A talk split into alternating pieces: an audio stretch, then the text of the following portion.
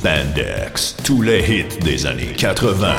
Wow, wow, qu'est-ce que c'est ça? Ben, c'est pour annoncer ton émission. Mais non, je ferai pas jouer des hits. Je vais faire découvrir d'excellentes chansons qui ont pas ou très peu joué à la radio à l'époque. D'ailleurs, tu devrais aimer ça, je pense. OK, reste en ligne pour la chance de gagner un voyage à Vegas avec Kat de tes chums. Eh, boy, boy.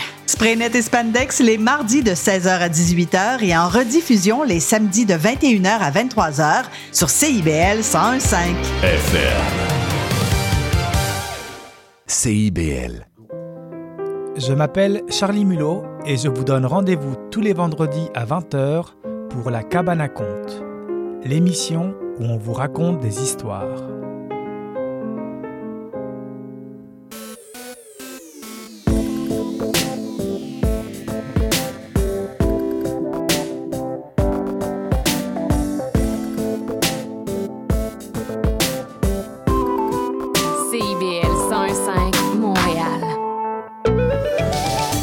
Ici Maude Desbois. À l'effet durable, on pose un regard vaste sur les enjeux environnementaux, la transition écologique, les défis de société et le développement durable par le biais d'entrevues et de chroniques qui s'appuient sur l'actualité environnementale. C'est un rendez-vous tous les mardis 10h, rediffusion lundi 8h sur les ondes de CIBL 101.5.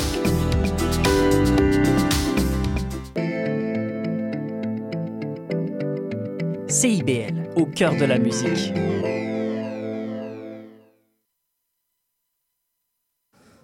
Il est 19h. Bienvenue à Sainte-Catherine, Saint-Loup.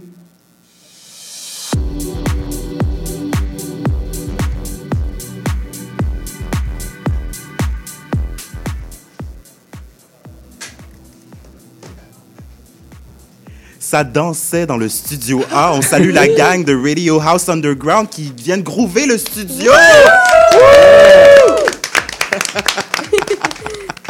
Juste à côté de moi, ma partenaire de restaurant cher sur le Myland, Catherine Kennel, bonsoir. Bonsoir, mon amie, ma coloc, ma co-animatrice, ma vieille folle.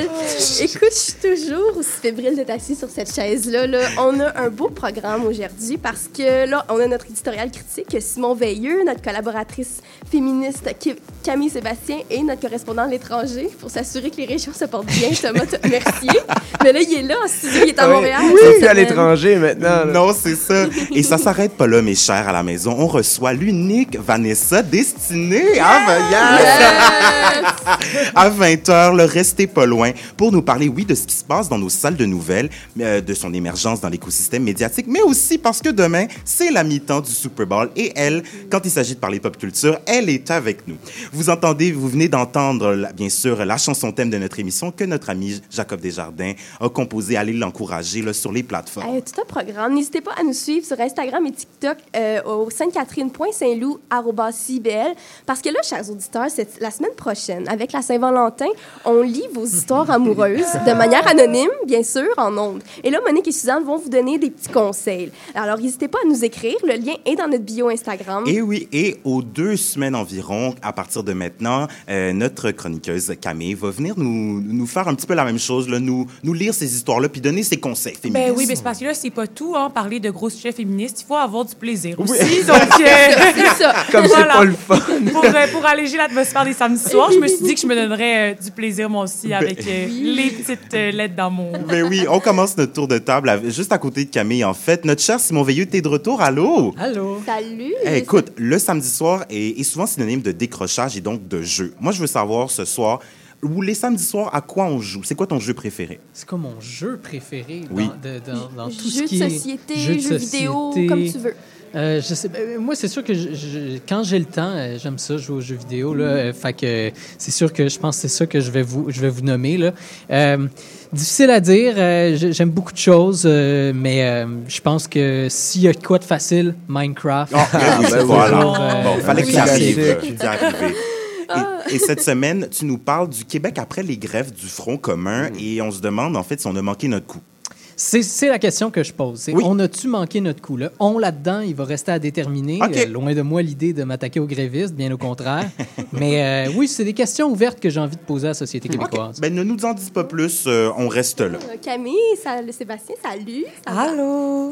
Toi, ton jeu pour décrocher le samedi soir, ton jeu de société? Mais moi, un de mes jeux préférés, c'est un jeu classique, c'est le crib, cribbage. Le Oh. jeu qu'on joue avec la petite plaquette, là, où on avance. C'est un jeu tellement agréable parce que c'est plein de règles, de conventions. Puis là, une fois que tu les apprends, tu rentres comme dans un petit groupe select. Là, tu- on gatekeep pas le crib, là, évidemment. Mais puis moi, j'ai un tournoi avec un de mes meilleurs amis, Guillaume Fauché. On fait un 51 de 100. Donc, euh, à savoir qui va gagner, on est rendu à comme 20, 18 et je gagne. Je tiens à le préciser. Je suis pas mal bonne au crib. Est-ce que c'est le même Guillaume avec qui tu animes Influence Oui, réciproque? exact. Oui, Mon collègue à CISM. C'est ça, parce que si vous le savez pas, euh, Camille, en fait, anime une émission à CISM Influence réciproque là, les mardis à 16h 16 jusqu'à heures. 18h Bon, en c'est- direct. C'est ton moment plug. Voilà. Ah, ben, je suis tellement contente. Ça s'est fait naturellement. Allez écouter ça. Là. Et là, cette semaine, tu nous parles euh, du euh, la tendance des legging legs, euh, Ouais. du gap euh, entre les cuisses. Ouais. Puis la beauté, euh, le, dictat, le dictat des beautés chez euh, les adolescents. Ouais, ben c'est ça. En fait, euh, en me promenant sur TikTok, j'ai retrouvé euh, cette nouvelle tendance, euh, ma foi, euh, un peu décourageante euh, du legging legs, donc les, le- les jambes faites pour les leggings. Alors, on va pouvoir s'en parler et être un peu découragés tout le monde ensemble. on a bien hâte. S'exaspérer en commun. Ouais, Oh, et vous venez de l'entendre. Thomas Mercier, le Saguenay est avec nous. Eh oui, là, là. Je viens de la rive sud, tout le monde. Merci, Jean Tremblay. Euh, à, quoi, à quoi tu joues euh, le samedi soir, Thomas? Euh, moi, mon, mon, mon, mon jeu favori du samedi soir, ce serait Croque-Carotte. Connaissez-vous Croque-Carotte? ben oui. Je connais Ce pas. jeu stressant avec un, un- un lapin qui saute. euh, monte une se- montagne, il, doit, il monte une montagne pour se rendre sur l'ultime carotte qui est dans le centre. C'est génial. Et moi, j'adore. C'est un inducteur de stress pour moi. Donc, Je tiens à dire que je jouais avec ma mère quand j'étais Ouais. enfant et elle refusait de me laisser gagner. mais c'est ça. Imaginez une mère. Non, mais c'est compétitif. ça rend compétitif. Hey, ça, rend, cruel. ça rend cruel. Euh, OK. Puis, Thomas, ben, aujourd'hui, tu nous parles d'environnement. Oui, on parle d'environnement, on parle de, euh, d'adaptation au changement climatique, on parle de, de ce qui se passe en région, comment les régions s'adaptent au changement climatique et comment on parle aussi de Montréal un petit peu parce que j'aime ça faire, j'aime ça faire des ponts entre Oui, les deux, entre, entre la ville C'est et euh, la région. Donc T'es un on gars de la ville, là, Exactement, à C'est la, à la base. c'est hein, Puis on c'est est un show montréalocentriste, on va se le dire. Ben Non, oui. non. Merci, Thomas. On se voit tantôt. Hey, salut, cher public. Là, je veux pas vous interrompre, mais c'est Clémence à la mise en onde. Comme à l'habitude, ben, Suzanne et, et Monique doivent arriver pour parler d'affaires euh, sur l'actualité, on le sait. Mais là, cette semaine, euh, je, je les vois pas On est personnellement. devant toi, ma belle que- Clémence. Allô? Hey, on, on est juste là, là. Tu hein? vois-tu? nous Tu vois-tu? vois-tu? Allô? OK, là, je te On est vois. deux bords de la OK, là, ville. je te vois. OK, à nous voir, là. OK. Es-tu belle? Ah, bon. Hey, quand même, la guerre, on n'est même pas parti en vacances, là, même si cette semaine, on s'est presque cru, cru à Cuba en plein mois de février. Avez-vous vu ça dehors? Coudon! Bon, ma Monique, là, où est-ce qu'on va pas cette année en vacances? On nous ose pas compliqué, là. Cette année, on va pas à Israël. Non. La chaleur, on peut la trouver ailleurs. Non, non, non, non, c'est sûr que bronzer avec une bombe ou deux qui tue un peuple déjà décimé. Non, on c'est n'ira pas là. Non, on c'est n'ira pas là. Ben, non, c'est non. ça. On s'est presque ramassé au Brésil ou au Nicaragua, là, mais nous autres, on a bien peur des serpents. là, Non, on va pas là.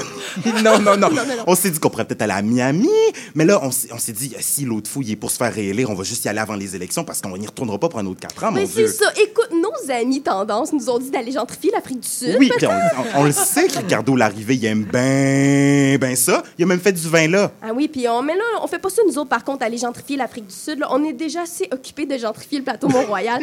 on peut-tu avoir un break à une- C'est des vacances qu'on veut. C'est ça, c'est une full-time job. Là. Non, non. Non seulement c'est le mois de l'histoire des Noirs, fait qu'on n'ira pas gentrifier ça. Comment est-ce qu'on pourrait faire ça? Mais dans une autre vie, on aurait été de bonnes chums avec Nelson Mandela. Je veux dire, on peut pas y faire ça. Non, non. On a des bonnes chums, hein? Oui. qu'on aurait fait avec lui? Ben, on, je sais pas, des petites affaires. euh, je sais pas, on l'aurait aidé à diriger le pays, je sais pas, euh, faire des réformes, des petites affaires comme ça, là. Mm. ben, c'est ça. S'il m'aurait demandé, fait. C'est c'est ça. Ah ouais. Mais là, nos amis tendance nous ont aussi conseillé la Guadeloupe. Savais-tu ça Oh. qu'il y a des vols directs de là, là, jusqu'à dans cette colo- colonie française? Mais, euh, ma Monique, c'est pas un département français? Non, il dit juste ça pour avoir de la moins raciste. Ah, là. Écoute, c'est bien vrai ça. Vous irez lire là-dessus à la maison. Euh, allô, on a dit ce qu'on a dit. Mais là, pour se rendre à toutes ces places-là, on a appris cette semaine que le gouvernement va transformer l'aéroport de Saint-Hubert pour l'aéroport métropolitain de Montréal. Le Met, Mmh. hey, depuis le temps qu'on disait qu'il devrait faire ça, la question de décongestionner euh, Pierre-Éliott Tru- Pierre-Éliott Trudeau. Oui, le fameux Yule. Puis aux dernières nouvelles, ce n'est pas le Met Gala, donc on pourra pas se pointer avec nos robes Chanel.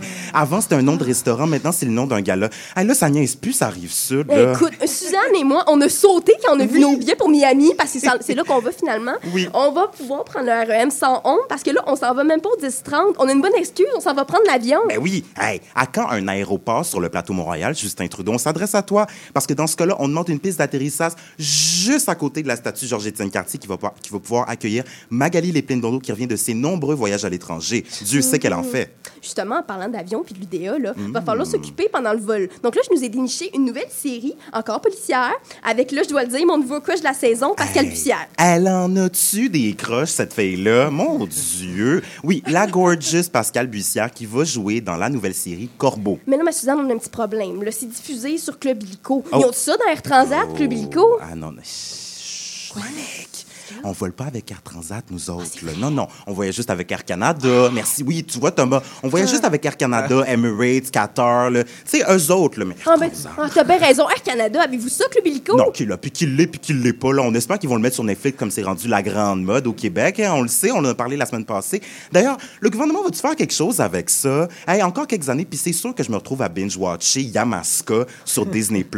Je veux dire, je pense même pas que Chantal Fontaine ait pensé se retrouver là, mais elle va se retrouver là. Eh, ben oui, Hey, sinon, là, si on les trouve pas sur Disney+, on peut aller les acheter à 20 le DVD sur eBay. là. La saison 4, elle, par contre, est à 25 Oh, quand même. C'est- Puis sur eBay, tu peux aussi Un peu trouver. cher. Oh, c'est un peu cher quand même. Oui. Puis sur eBay, tu peux aussi trouver le magazine La- Semaine. Oui, oui, une vieille affaire comme ça, avec un Sébastien Delorme, encore avec sa Julie Perrault. Ça a bien l'air que les archives du showbiz, ça se Ah passe oui, là. on va tout mettre les liens en bio là, sur les réseaux allez sociaux, tout là, les liens ça. vers le eBay. On a vu ça pour de vrai. Parce que là, avec Actualité lourde aussi, on s'est dit que cette semaine, on, a- on allait rester dans la superficialité. Oui, parce que nous, l'actualité lourde, là, non, on laisse ça à Anne-Marie Dussault, là, franchement, puis Céline Galipo. On le saurait pas comment vous parlez d'ingérence étrangère chinoise, là. On aime ça aller à Pékin, fait qu'on peut pas. Que c'est ça. Studio, on est rendu avec toute une peigneuse. Suzanne a décidé de se faire une belle coupe belle à la Taylor Swift. Mais oui, mais Donc là, oui. pour vous donner une idée, mettons Taylor Swift qui vient de Port-au-Prince, c'est ça que ça donne. Oui, puis là maintenant je ben oui, puis maintenant je peux faire ma fraîche à la SAQ et rire de bon cœur avec un conseiller qui me fait des jeux de mots entre Sauvignon et mignon, tout en secouant mes cheveux et montrer que je suis une créature agile et hilar. Je vous créature agile et hilar. Euh, il a mon œil, Taylor Swift haïtienne. Là. Parlant d'elle, c'est qu'on entend. Ce qu'on entend partout, hey, peut- je peux pas aller pisser le matin tranquille sans entendre un reportage, Ouais. un remake d'album déjà enregistré. Oui, ben, on avait des idées pour les journalistes qui, qui devaient la couvrir, là, si ça vous tente. Moi, je dis que vous pourriez nous emmener dans les coulisses de son changement de divocop. C'est le temps de faire l'éducation féministe sur les ondes publiques. Ah ouais. Oh ouais, On est d'accord, Camille? Ben, c'est Camille. ça. Ah bon, Hey. Camille est avec nous autres là-dessus. Oui. Vous pourriez nous amener aussi dans les coulisses de son brossage de, temps, de dents? Hein, Oui. t'es les dentistes. J'ai même entendu qu'elle se brossait, brossait les dents quatre fois par jour. Hey, vite de même, un problème de santé publique réglé. Là. Quel autre problème de santé publique Taylor Swift pourrait régler si elle décide de s'y mettre? Ben, moi, c'est pas un problème de santé publique, mais c'est une suggestion. Et ma suggestion va comme suit. Elle devrait euh, composer une chanson sur les remerciements parce qu'au Grammys, elle a remercié tout le monde, sauf la personne à évidemment remercier Céline! Oui, Ah, pour s'excuser, elle devrait ch- venir chanter à Charlemagne. oui, hey, déjà qu'elle voulait pas, Euh, ben là, déjà qu'elle voulait pas venir au Canada, euh, puis que notre premier ministre a dû se mettre à genoux. On a-tu l'air de vrais fous, nous autres? Il est où le respect pour les voisins d'en haut, le pays d'en haut? Voyons, les Canadiens. En tout cas, ma Monique, là, avant d'aller dans une buvette à Montréal-Nord, parce que c'est le mois de l'histoire des Noirs, on vous le rappelle plus, il faut qu'on parle rapidement de la Saint-Valentin. Ouf, hey, le, cou- le, le Uber va coûter cher à soir, là, se rendre jusqu'à Montréal-Nord. Mais hey, qu'est-ce qu'on ferait pas pour le monde de l'histoire des Noirs, même? Montréal-Nord is the place to be. Là. Nous autres, le boulevard Gouin, là, c'est notre coin. Là. C'est c'est pas compliqué, c'est la nouvelle rue Tendance, à côté du fleuve. Là. Ah Bon. ouais. Ben oui. Bon, on aime ça. On Mais là, ça. cher public, on a une annonce à vous faire. là. On a besoin de vous, puisque la semaine prochaine, la semaine prochaine, Suzanne et moi allons lire, dans le cadre de la Saint-Valentin, vos histoires amoureuses afin de donner des conseils. Puis là, on me dit qu'à l'oreille que vos matantes préférées sont titulaires de baccalauréat en conseils et pratiques Ah! amoureuses. Alors, écrivez-nous sur nos réseaux sociaux, sainte-catherine.saint-loup, CIBL. Elles seront bien sûr lues de manière anonyme. Dans le fond, toutes ces données-là seront utilisées pour notre mémoire de maîtrise, dirigée par nul autre que Jeannette Bertrand, parce qu'il n'y a pas d'âge pour diriger des maîtrises, on va se le dire. Restez pas loin. Pour son édito critique de la semaine, Simon se demande si le Québec a manqué son coup suite aux grèves du Front commun. Mais on vous envoie d'abord en chanson avec Kate de Yamé.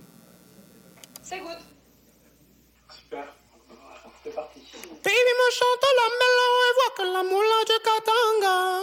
Du charbon a changé de niveau, c'est bien que tu vois pas qu'on vient d'en bas.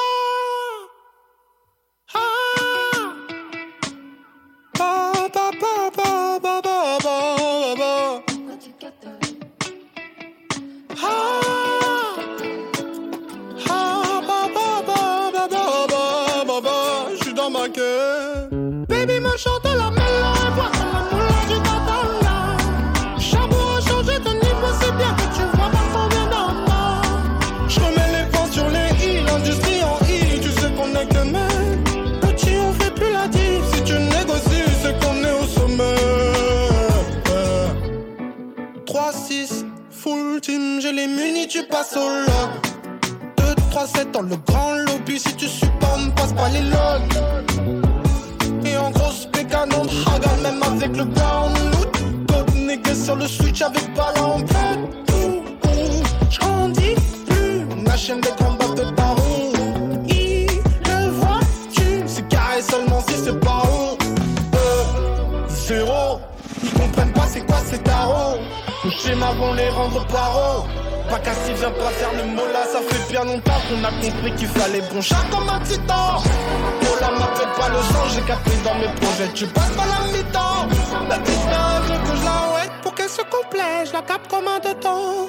Petit faut pas que je reste, la famille m'appelle, la douleur est présente.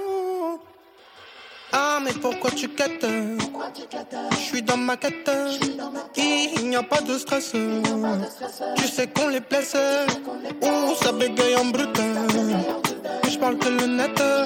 Grosse tempête à la hesse.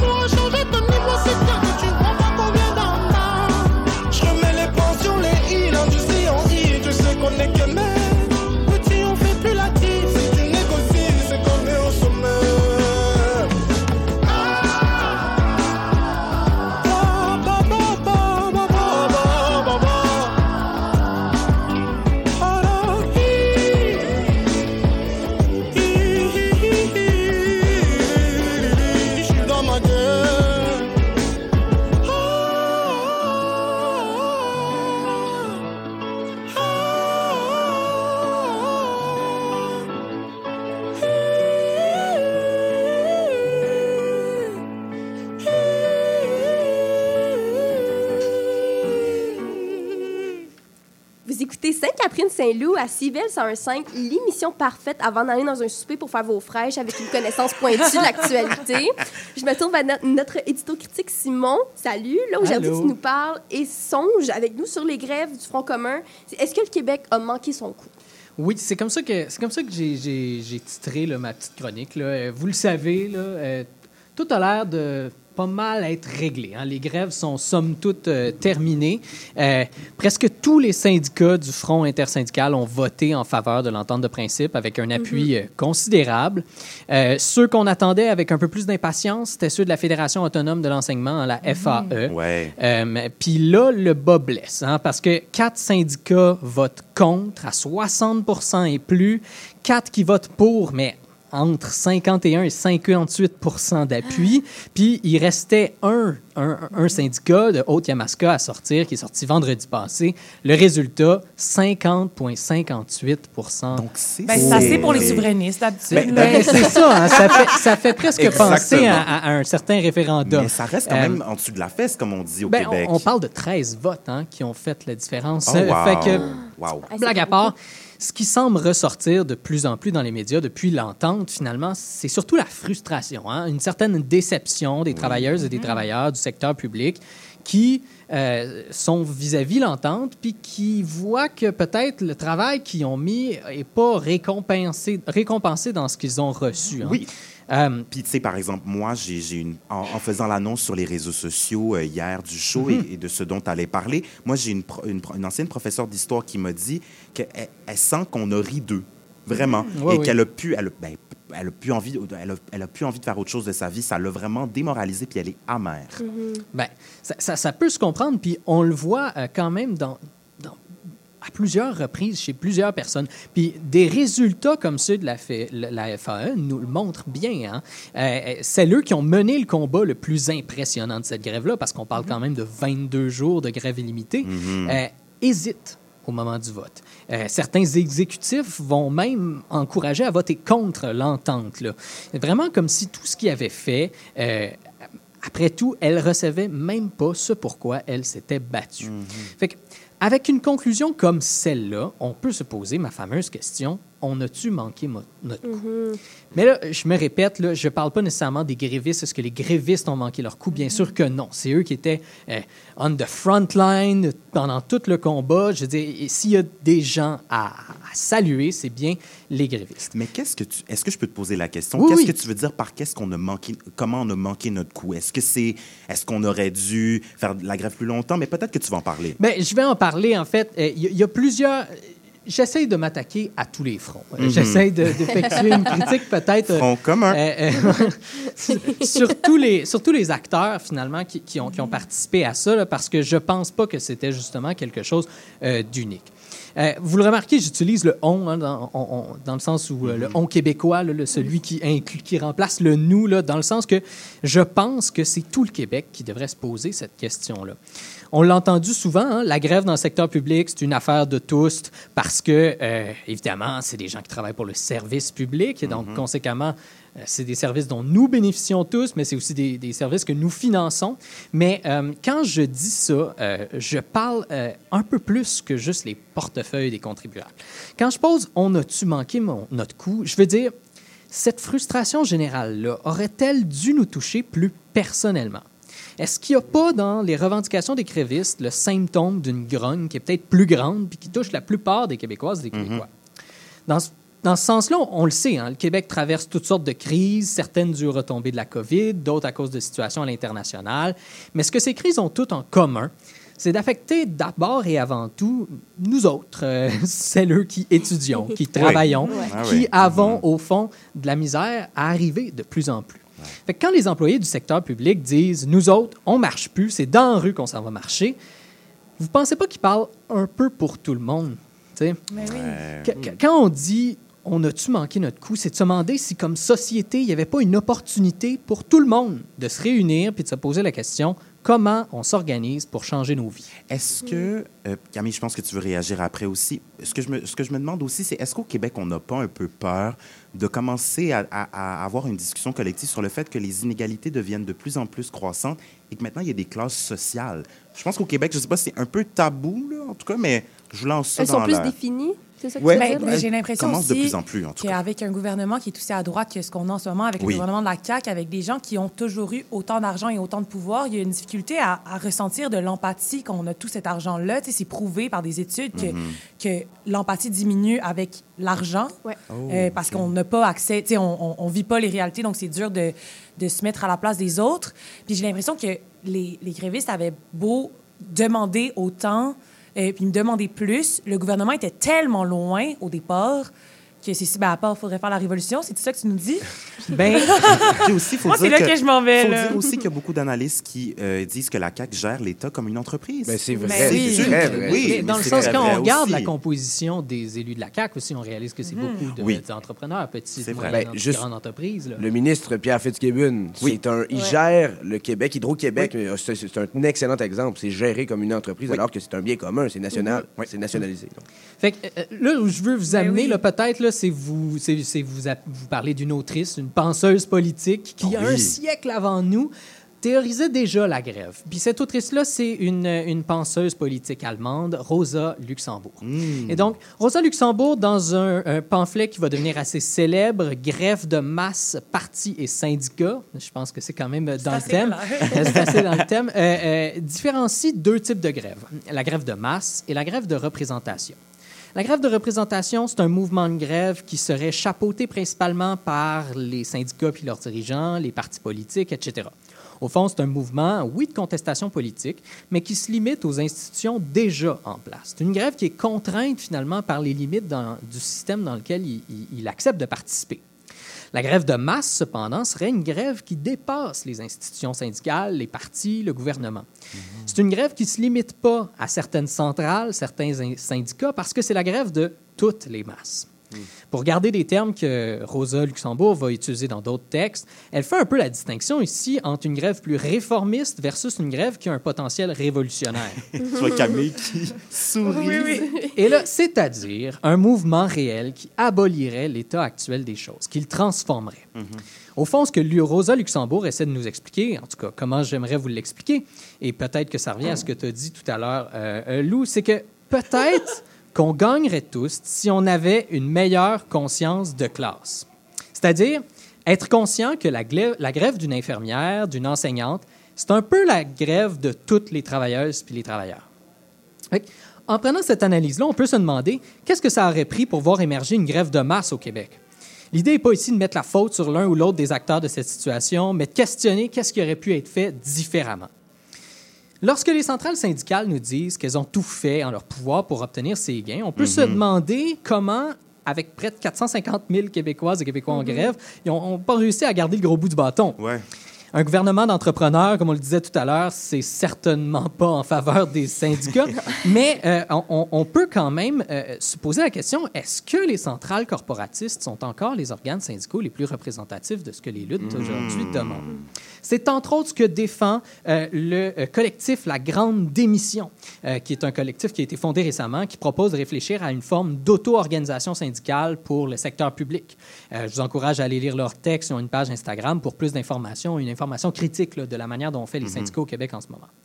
Mais évidemment, c'est pas que les centrales syndicales, bien évidemment. On peut penser euh, à la population qui euh, a principalement servi de klaxon. Oui, c'est peut-être un peu, peut-être un peu de mauvaise foi de ma part, mais, mais quand même, je veux dire, quand on pense à avoir un mouvement qui serait plus large, peut-être qu'il y aurait fallu, par exemple, que des parents partout au Québec qui voyaient leurs enfants contraints de rester à la maison décident d'eux-mêmes faire la grève de leurs emplois respectifs pour montrer une solidarité aux professeurs. Je développerai pas trop sur le gouvernement de la CAQ parce que euh, je pense qu'on connaît euh, ses fautes hein, entre le concours de qui va dire la plus grosse niaiserie pour engager, euh, enrager encore plus les grévistes, la moralisation de la grève au lieu de reconnaître son Ouais. caractère politique, Mm. puis le chantage émotif. On a été Oh oui. servi en médiocrité. Oh Les oui. pauvres enfants. Euh, quelqu'un de cynique, Ouais, pas oui. moi, là, mais quelqu'un de cynique pourrait même dire que la CAQ a joué un rôle important dans l'appui que les grévistes ont gagné. Donc, c'est donc tout autant de choses qui auraient pu être faites différemment. Mais euh, évidemment, j'ai parlé du rôle de la société civile. Peut-être que mon exemple avec les parents était un peu exagéré pour certains, mais ce que je veux dire par là, c'est que si on voit vraiment en la grève une opportunité de changer nos façons de vivre, il faut s'organiser réellement des grèves de masse, comme le disait Luxembourg. Fait en voyant les votes serrés qui ont conclu cette grève, les récits de travailleuses, travailleurs partagés par Martine Delvaux, les initiatives comme la Grande Démission, je pense qu'il serait important de ne pas laisser retomber la poussière si rapidement. Bien que l'entente votée soit d'une durée de cinq ans, on ne devrait pas arrêter de réfléchir à qu'est-ce qu'un mouvement comme celui-là veut dire pour notre société, particulièrement dans la conjoncture politique et économique actuelle. Qu'est-ce que ça veut dire pour nos milieux de vie, nos conditions de vie, puis qu'est-ce qu'on veut en faire? Est-ce qu'on veut l'oublier, le ranger dans le tiroir des victoires qui sentent un peu la défaite?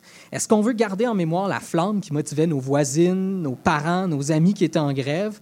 Ou encore, est-ce qu'on est prêt à s'organiser puis retourner dans la rue le plus vite possible?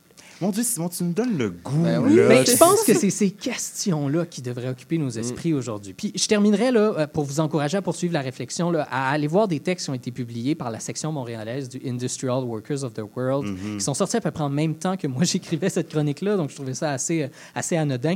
Euh, c'est une des chroniques intitulée Un rendez-vous historique manqué, une analyse critique qui tirée d'interviews avec des travailleuses et des travailleurs du milieu de la santé et de l'éducation qui clairement vont dire encore mieux les choses. Mais vraiment, Simon, tes éditos critiques nous donnent le goût. Oui, de faire la Oui. grève, de, de La changer La notre monde.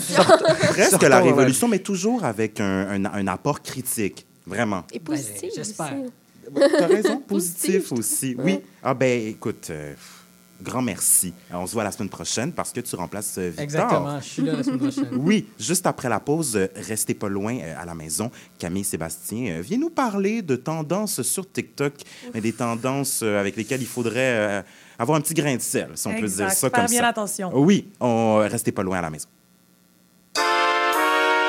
Vous cherchez une activité ludique et rassembleuse? Inscrivez le Bingo Radio de CIBL à votre agenda. Chaque semaine, courez la chance de gagner 3500 dollars en prix. Invitez vos amis et jouez avec nous tous les dimanches dès 13h. Pour participer, procurez-vous les cartes de jeu du bingo de CIBL dans un point de vente près de chez vous. Pour trouver des lieux, visitez notre site web au cibl1015.com sous l'onglet Bingo Radio de CIBL. À dimanche prochain et bonne chance! Bonjour à toutes et à tous, ici Charline Caro. Retrouvez-moi du lundi au jeudi à 9h pour l'émission Les Aurores Montréal, l'émission matinale quotidienne de CIBL. Que vous soyez sur la route du travail ou tranquillement en train de vous réveiller, on va bien commencer la journée ensemble. De l'actualité, de la culture, des entrevues, Les Aurores Montréal, c'est une émission pour les curieux et les amoureux de Montréal. Alors on se voit du lundi au jeudi à 9h et le vendredi à 8h en rappel. Chaque dimanche dès 17h, c'est votre rendez-vous trad qui commence avec l'affaire à l'entrade. Des classiques, des nouveautés, tout ce qui a forgé et qui fait l'univers de la musique traditionnelle québécoise d'hier et d'aujourd'hui. L'affaire est dans le le dimanche de 17h à CIBL. Salut, c'est Laurie Vachon. Dans Attache Tatoune, tu vas découvrir les artistes d'aujourd'hui et de demain. Une heure d'entrevue avec les artistes émergents pour parler de création, de leurs influences et bien sûr de leur univers. Viens écouter Attache Tatoon, une heure de musique, une heure de découverte, c'est dans Attache Tatoon, jeudi de 13h à 14h sur CIBL 101.5. Vous écoutez Sainte-Catherine-Saint-Loup. CIBL.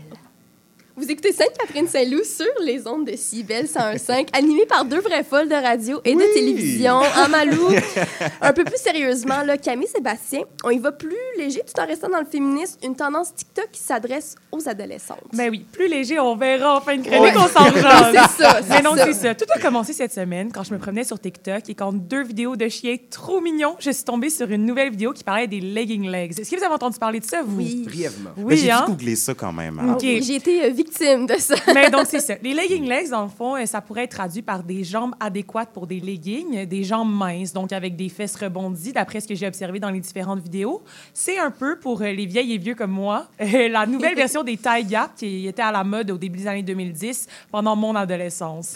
Donc, euh, vous savez, c'est quoi le gap?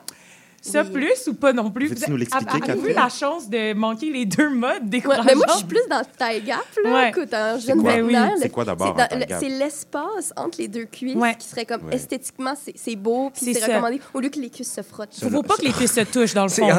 puis, puis ce qui est intéressant de cette mode-là, c'est que ça a été popularisé en 2012, euh, après euh, une, euh, que les mannequins du Victoria's Secret aient tous eu des taille gap sur le défilé. Ça On se rappelle que Victoria's Secret, c'est une entreprise de lingerie qui vaut plus de 2 milliards de dollars. Hmm.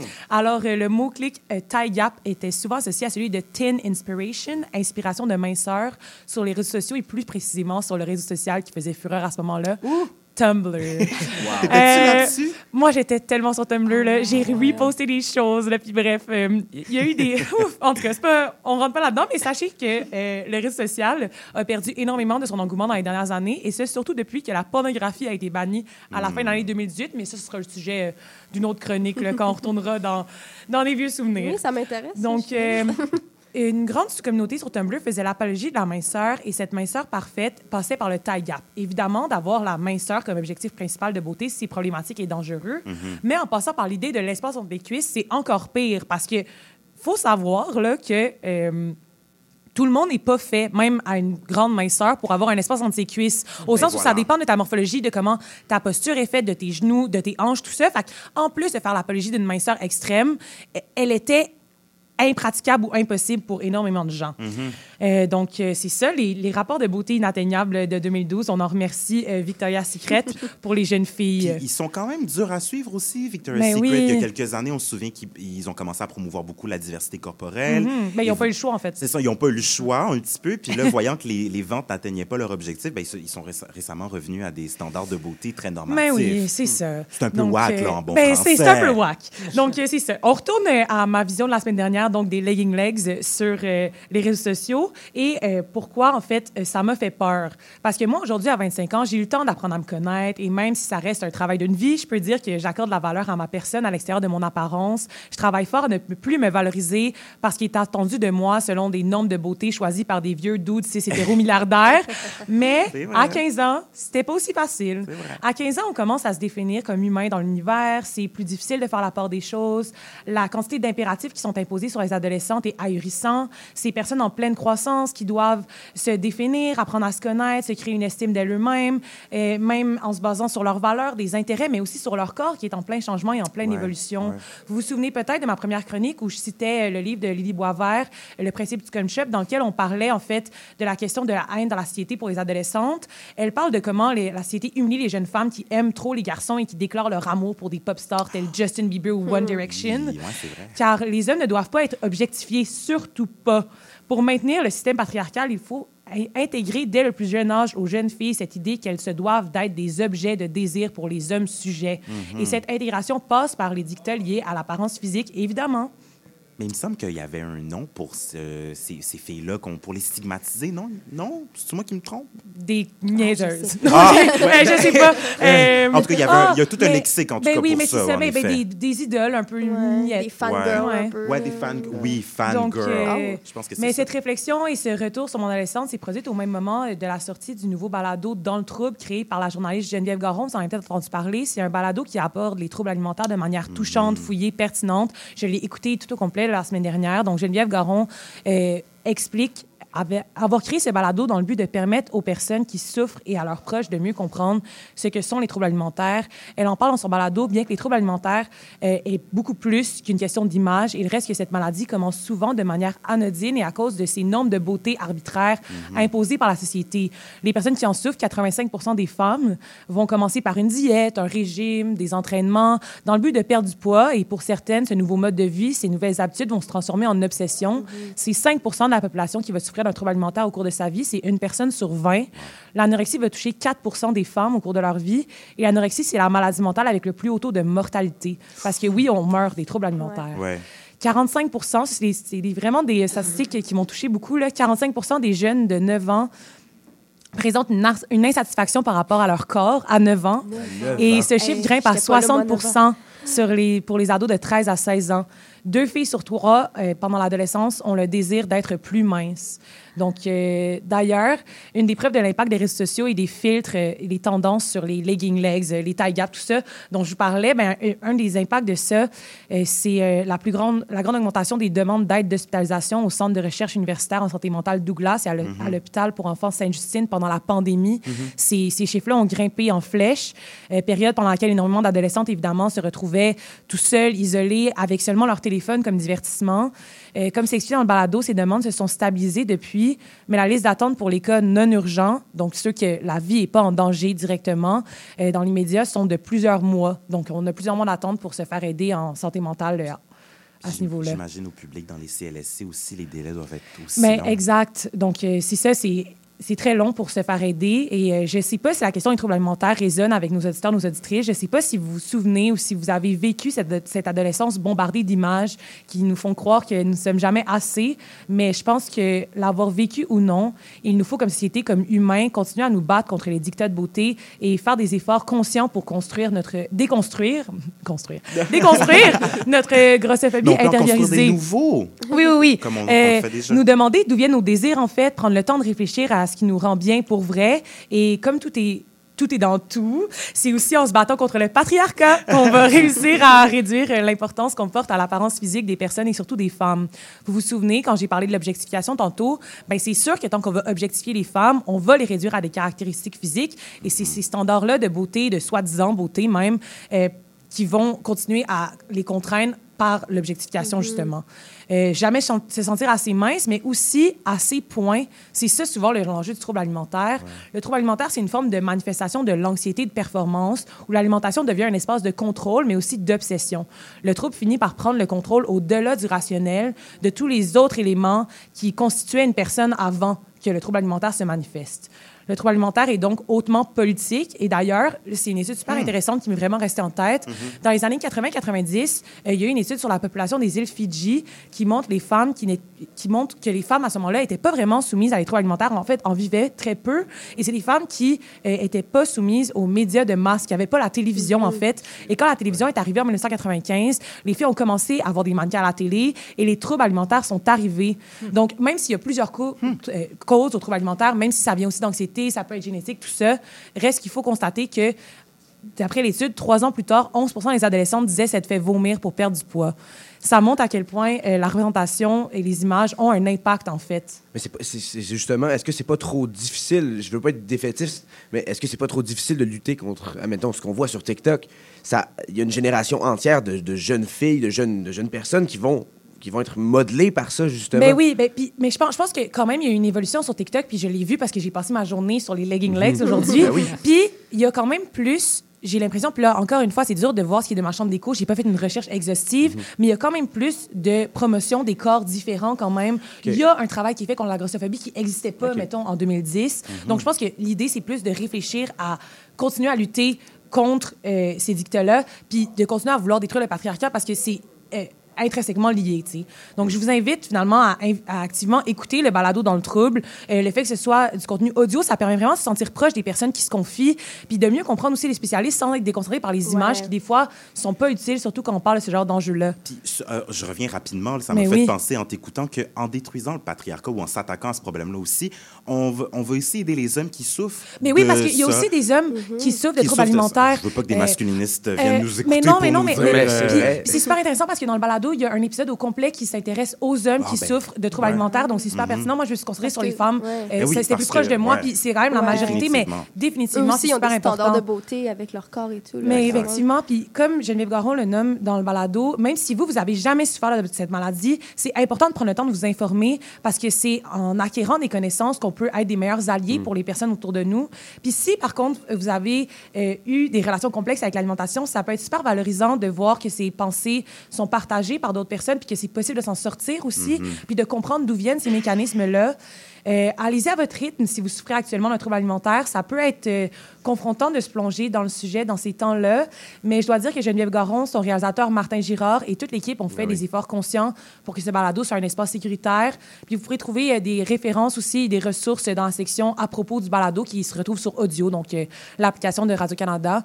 Ça m'a vraiment beaucoup touchée, puis je pense que c'est important de continuer à en parler. Puis effectivement, euh, tu sais, comme quand je reviens tout le temps au patriarcat, ça semble gigantesque, puis ça semble un peu une, une Flou, entité tellement grande, puis ouais. justement, est-ce qu'on va réussir à le déconstruire? Mais moi, je pense que c'est en, en se positionnant activement dans la déconstruction qu'on arrive à se créer justement des nouveaux désirs, puis à, à réfléchir au fait que... c'est bien dit. euh, D'où d'où est-ce qu'il venait, en fait, ce désir-là, pour moi, d'avoir un taille gap ou, ces désirs-là de, de trouver des personnes attirantes? Et là, en sachant que c'est pas de mon désir à moi, les, les désirs, ça se transforme, en fait, puis ça, Ouais. ça se crée, puis ça, ça se travaille. Donc, euh, peut-être juste inviter les gens à continuer à, à réfléchir à leurs désirs, puis à construire des belles choses en commun avec leurs amis. Avoir une pensée critique Ben sur oui. ses désirs, c'est pas, Oui. pas nécessairement se laisser Ouais. influencer par ce qu'on voit sur. euh, Mais exact, puis, ouais. ça revient au même de- dans, tout, dans la sexualité, puis dans toutes ces choses-là, juste de la façon de vivre l'amour. Tu sais, je pense qu'on vit l'amour, puis on vit euh, notre vie vraiment mieux quand on est critique à ce que les dudes 6 milliardaires hétéros nous Ouais. disent. Ou des femmes milliardaires qui en profitent Oui, aussi. ah, mon là, Dieu, oui, genre, oui, je sais. pense à, à une Ah, certaine Gwyneth Paltrow. Ça a été je dit. me dis rien. Qu'elle qu'elle me poursuive pas en, entendu. en. Attention, dit. J'ai pas de cash de Gwyneth Paltrow. Merci Camille. Avec Sur euh, nos réseaux sociaux, on mettra les liens euh, Oui, avec les sûr. ressources que tu as parlé, dont le balado. Euh, on fait une courte pause pour faire écouter la chanson de notre invitée de la semaine, Vanessa Destinée. Elle a choisi Avec classe de Corneille, featuring Ayana Kamura et Excuse-moi, je sais que d'autres avant moi ont fait le test et qu'ils n'ont pas aidé mes plans, mais je t'en prie, reste. Laisse-moi t'ouvrir la porte et prendre ta fesse. Assieds-toi, rien ne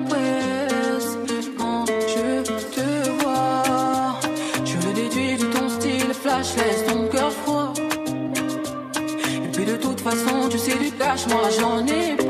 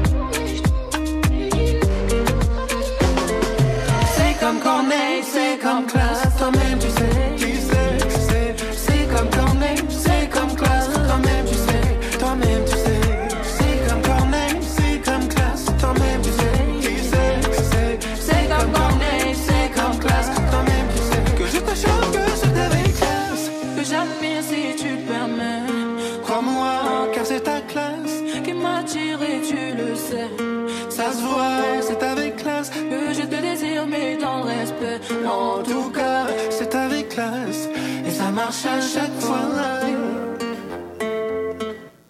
De retour sur les ondes de Cibel 101.5, vous écoutez Sainte-Catherine-Saint-Loup. Là, on a notre correspondant à l'étranger, l'étranger étant le Saguenay. Là, on n'est pas Ouais, super ça. loin. Thomas Mercier, qui nous parle, tu nous parles d'adaptation des changements climatiques euh, en région. Ouais, exactement. Bon, euh, c'est négatif encore comme sujet, euh, mais il y, a- il y a du positivi- positivisme, inquiétez-vous pas là, dans, dans tout ça. Là. Cette semaine, il y a une petite sonnette d'alarme qui, qui m'a titillé. C'est une, une conférence de presse de Claude Villeneuve, un biologiste et conférencier, euh, qui, a, qui, a- qui parlait des conséquences des réchauffements climatiques sur les forêts au Saguenay-Lac-Saint-Jean. Donc, il y en a. Euh, Il y, a il y a déjà un impact, on le voit avec l'hiver le plus, qui est plus doux présentement. Là. Euh, Au Saguenay-Lac-Saint-Jean, si les- la tendance se maintient, il va y avoir une hausse de 4 degrés Celsius d'ici 2050. Euh, donc, il va avoir une vraie... Il va faire plus chaud. On va, on va se sentir dans le sud, hein, au Saguenay-Lac-Saint-Jean maintenant. Fait qu'il va y avoir un déclin prévu du pain gris, donc au profit de l'érable rouge. Ça, ce que ça veut dire, là, ça, ça a des implications majeures sur l'habitat forestier, la biodiversité régionale, mais surtout sur quelque chose qui est très, très, très important pour les, les régions, mais pour le Québec en entier, l'industrie forestière. L'industrie forestière, Ben, c'est là, majeur ouais, c'est au ça, c'est Québec. majeur au Ben, Québec. on se souvient tous de nos cours d'histoire de secondaire 4 où Exactement. on parlait du bois écari. Exactement. Donc, et, et le- Ben, Il y a des gens qui écoutaient plus que d'autres parce que moi, j'ai ce souvenir-là. Je vais faire ma fraîche deux secondes. J'ai eu 100 à l'examen du ministère de secondaire Bon, moi, j'ai eu 98 et j'ai eu la lettre euh, ça. des. euh, Oui, de quoi la, la? Société Saint-Jean-Baptiste. Voilà. Bon. Bon. Mais on n'est pas Wow. allé. Hein. Félicitations, quand même. Donc, c'est ça, Thomas. On voulait juste se rappeler qu'on connaît ça, le bois. Oui, mais c'est très, justement, ça souligne à quel point c'est important le bois, l'industrie forestière au Québec. Donc, euh, justement, il faut sensibiliser la population aux changements à venir et aux efforts qui devront être déployés pour, justement, préparer nos régions. Le bois récolté au Saguenay, là, juste, on va, on va récapituler à quel point c'est important. Euh, ça constitue 20 de l'exploitation québécoise en bois, donc en foresterie. Cette récolte, ça se compose entre autres, de 81% de conifères et de 19% de feuillus. Donc, la majorité de l'exploitation, c'est des conifères. Le modèle va forcément changer dans les prochaines années, ça c'est clair, parce qu'avec le réchauffement du climat, ben il y a certaines euh, espèces d'arbres qui sont plus adaptées. Euh, donc le Saguenay-Lac-Saint-Jean va connaître euh, un gros bouleversement. L'industrie forestière va devoir pivoter, faire un, un pivot en quelques années seulement. Donc ils vont devoir soit monter plus au nord pour aller chercher euh, de l'épinette, chercher des, des- parce que c'est le bois qui est le plus solide, c'est le bois le plus en demande en Amérique du Nord, et nous on est super bon pour exporter ce bois-là. Donc Ben le, oui. le Saguenay, le Saguenay va devoir pivoter. Et- Merci pour le sac. Parce que tu parles de. J'imagine que c'est un ben oui adressé à François Legault. Mais on l'aime. Ben oui. Ben oui. Ah oui? Donc, Vraiment? Donc, c'est ça. L'industrie forestière, ça va être bouleversé avec les changements climatiques. Il n'y a pas seulement l'industrie forestière. J'ai parlé un peu de biodiversité. Euh, la protection du caribou. C'est un enjeu majeur dans tout le nord du Québec. Dans, dans la majorité du nord du Québec, il y a le caribou forestier. Il y a aussi le caribou euh, de, de- de la toundra qui est présent dans, dans le nord du Québec. Et les populations Innu, Cri et Inuit ont une relation très, très intime avec cet animal-là qui est totalement mis en danger avec euh, les changements climatiques. Si on a- il y a une grande perte d'habitat. L'industrie forestière joue un rôle aussi là-dedans. On sait qu'à à Charlevoix, par exemple, il y avait des caribous forestiers. C'est tout, tout près de, Qué- de Québec, Québec. ouais. Oui, oui, ouais, ouais. Il y avait des caribous. Maintenant, ils ne- sont plus là, ils sont dans des petits enclos. Donc, l'industrie forestière a, lié, euh, a créé une perte d'habitat avec ça. Euh, ils jouent un rôle essentiel dans l'écosystème, mais aussi justement pour les personnes qui sont issues des communautés autochtones et qui, qui vivent de la, qui, qui vivent leur culture à travers cet animal-là, qui vivent euh, qui- un lien de chasse. Lorsqu'ils chassent cet animal-là, ben c'est pour eux, ça fait partie de leur identité. Donc, ça, c'est une perte pour, euh, pour une, une grande partie de la, de la population euh, autochtone du nord du Québec. Euh, est-ce que s'il va y avoir des annonces d'air protégé dans les prochaines semaines? Peut-être, mais il était, il était censé, c'était censé être fait il y a deux semaines.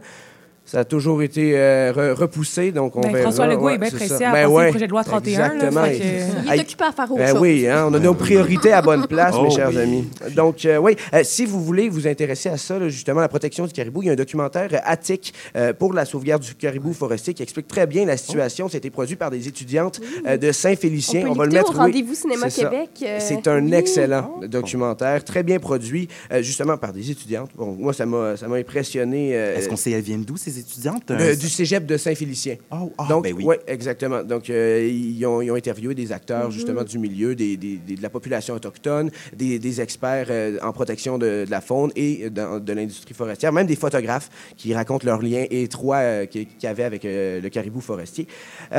On parle aussi des euh, feux, euh, des feux de forêt. Euh, L'année dernière, le Canada a connu une année exceptionnelle. Ça, ça va affecter encore plus avec la hausse, justement, de 4 degrés au Saguenay-Lac-Saint-Jean. On, on avait du smog jusqu'à Montréal, jusqu'à New York. On l'a vu. Plus, le, plus le climat va se réchauffer, malheureusement, plus euh, il, va, euh, il va avoir du smog. Euh, il y a deux scientifiques, dont Yann Boucher et Yann Bélanger, mais les deux Yann, là, qui, qui alertent sur la vulnéra- vulnérabilité croissante des forêts face au changement climatique. Euh, J'ai parlé un petit peu de, de- de la modification de, de la population, des espèces qui vont être présentes dans les forêts. Ben ça, ça accélère encore plus euh, rapidement euh, la, la- la transition vers une, des forêts de feuillus. Plus ça brûle, mais les espèces qui sont favorisées, ce sont des feuillus. Ça va arriver dès le printemps, là. Ben oui, tout simplement. euh, c'est arrivé, euh, ça, ça a lieu présentement encore, même avec le couvert de neige. Étant Ben donné, que, non. oui, étant donné que le couvert de neige est, est beaucoup moins présent euh, au nord du Québec, eh bien, il y a des feux sous la neige qui réussissent à, à quand même être là et à se propager. Oui, oui, oui, c'est, ça, ça a lieu présentement, euh, surtout au nord du Québec, là, dans, dans, euh, dans l'ouest canadien aussi, ça a lieu. Donc, euh, il y, a- il y a des- il y a de la recherche de solutions là, qui doit être faite pour euh, restaurer les forêts, pour en- justement protéger les habitats des caribous, des, des espèces qui sont présentes là. Donc, moi, ce que je peux me, me- me poser comme question, puis à nous tous, on va en discuter plus tard, mais qu'est-ce que le gouvernement fait? Euh, évidemment, Rien. les besoins. C'est ça, la réponse? Rappelez-vous, en campagne électorale, on parlait beaucoup de l'érosion des berges.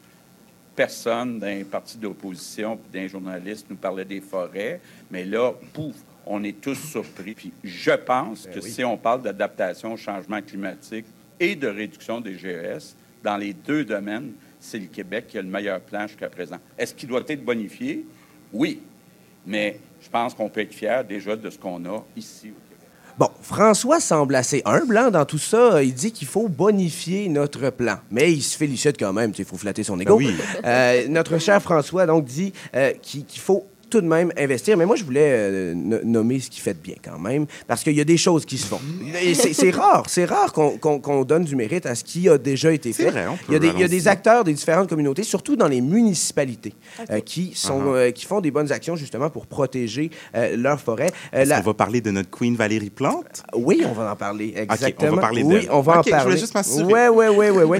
Mais euh, encore au Lac-Saint-Jean, là, la MRC Lac-Saint-Jean-Est et la ministre André Laforêt ont, ont- ont versé 1,7 million pour renforcer la résilience du territoire au, au changement climatique. Donc, préparer le territoire à ce qui va se passer. Préparer les gens aussi, parce qu'il y a beaucoup de personnes qui, vi- qui, qui vivent de l'industrie Mhm. forestière. Il y a le côté humain dans tout ça. Euh, On le réalise pas parce que c'est pas tout de suite, mais lorsque l'industrie forestière va se déplacer de 100 km au nord, il y a des populations entières qui auront plus de travail. là. Oui, et c'est- même lorsqu'on décide de protéger un territoire, il y a des personnes qui sont impactées. Donc, c'est vraiment, euh, il y a un côté humain à tout ça qu'il faut jamais vraiment oublier. Euh, c'est- un enjeu assez crucial. C'est la préservation des écosystèmes naturels et l'amé- l'aménagement du territoire urbain qui est, en jeu dans tout ça. Donc, euh, euh, le gouvernement du Québec aussi euh, a fait un pacte. Donc, un pacte de, avec les villes dernièrement. Ça a été annoncé tout, justement hier, là, un pacte de 500 millions. Ils promettent euh, 500 millions de dollars aux municipalités du Québec si, si ils, respectent certains critères. Donc, ils veulent que les villes du Québec favorisent le développement, euh, le développement écologique. ils, ils veulent, admettons, euh, à Montréal, il y a déjà ça ici.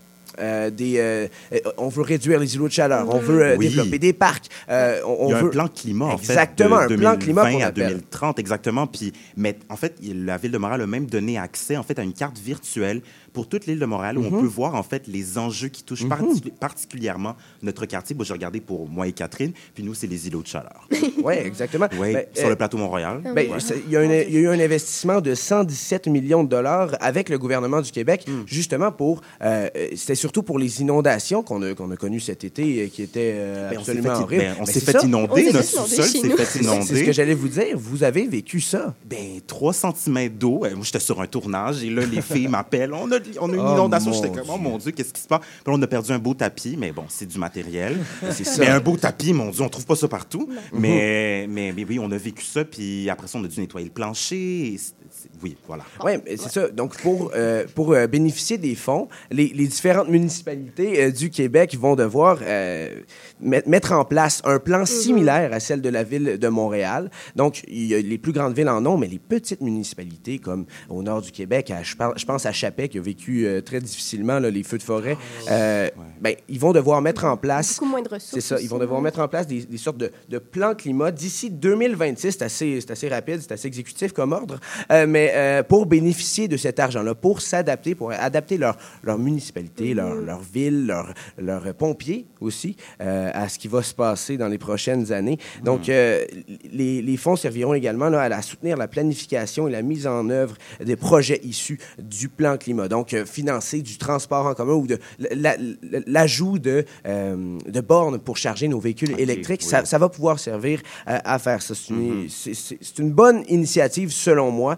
Euh, je pense que ça prépare euh, bien les villes euh, à, à ce qui va se passer dans les, dans les prochaines années. Vous savez, euh, les changements climatiques vont, vont nous frapper plus vite que prévu, euh, selon, selon les derniers rapports du GIEC. C'est Euh, vrai que le Canada est le pays qui va être le plus affecté, là, à surtout avec tout le Nord. Qu'est-ce qu'on a? C'est le pays qui va ressentir les, les Hmm. effets plus rapidement. Exactement. Ouais. L'industrie, au, au nord du Québec, je pense qu'on le, euh, on le ressent euh, très, très, euh, très, très. c'est très sec, disons. Euh, on a perdu une superficie totale euh, lors de l'été dernier de. euh, 14 000 km. Ça, c'est environ là, la moitié de la superficie de la Belgique euh, qui est disparue en fumée. Euh, Ça, c'est des écosystèmes. C'est des forêts qui auraient pu être exploitées par, par des gens aussi. Euh, donc, disons que ça impacte beaucoup. Tu sais, perdre un territoire aussi grand que la moitié de la Belgique, je pense, je pense qu'on ne le réalise pas vraiment. Euh, combien d'îles de Montréal rentrent là-dedans? C'est énorme. là. C'est c'est tout simplement énorme. Donc, euh, voilà, je on va finir sur une bonne note. OK? Il y, a, certaines personnes qui sont prêtes, justement, qui lancent, qui, une alarme un petit peu, à se préparer à, faire des, euh, des- des plans, des plans climat, à investir de l'argent pour préparer les différentes municipalités à ce qui s'en vient dans l'avenir. Donc, des changements climatiques et on peut s'efforcer aussi de, de réduire nos émissions tant qu'on y est. Fait que, euh, voilà. Ben oui, ben c'est inévitable. Euh, écoute, Thomas, mon Dieu, pour ce. C'est informatif. Oui, c'est assez informatif. Va- j'ai- oui. Bulletin Ben, on- régional. Bu- bu- bulletin régional, regarde. Donc, ben oui, euh, clairement, euh, on va mettre les infos euh, dont tu as parlé, Mhm. les statistiques sur nos réseaux sociaux. Et puis, on fait une courte pause à la maison. Restez pas loin, euh, parce qu'après la pause, notre invité de la semaine est là, Vanessa Destinée. La devise qui nous soutient Québec, je me souviens. On va hurler et déconner pour dénoncer la société. Avec nous, souvent ça dégénère. Dans le monde, il s'en passe des affaires. Sous le signe des moustiquaires, on a Les Trois Moustiquaires, mercredi 17h sur les ondes de CIBL. Ici Yvan Bugeaud de l'émission Folie douce. Expert en santé mentale depuis 1991, Folie douce repousse les préjugés et tabous. Témoignages, entrevues d'experts, chroniques, toutes les facettes de la santé mentale en une seule émission. Folie douce est le rendez-vous radiophonique révélant le vrai visage de la santé mentale. Lundi matin 11h et en rediffusion jeudi matin 8h à CIBL 1015.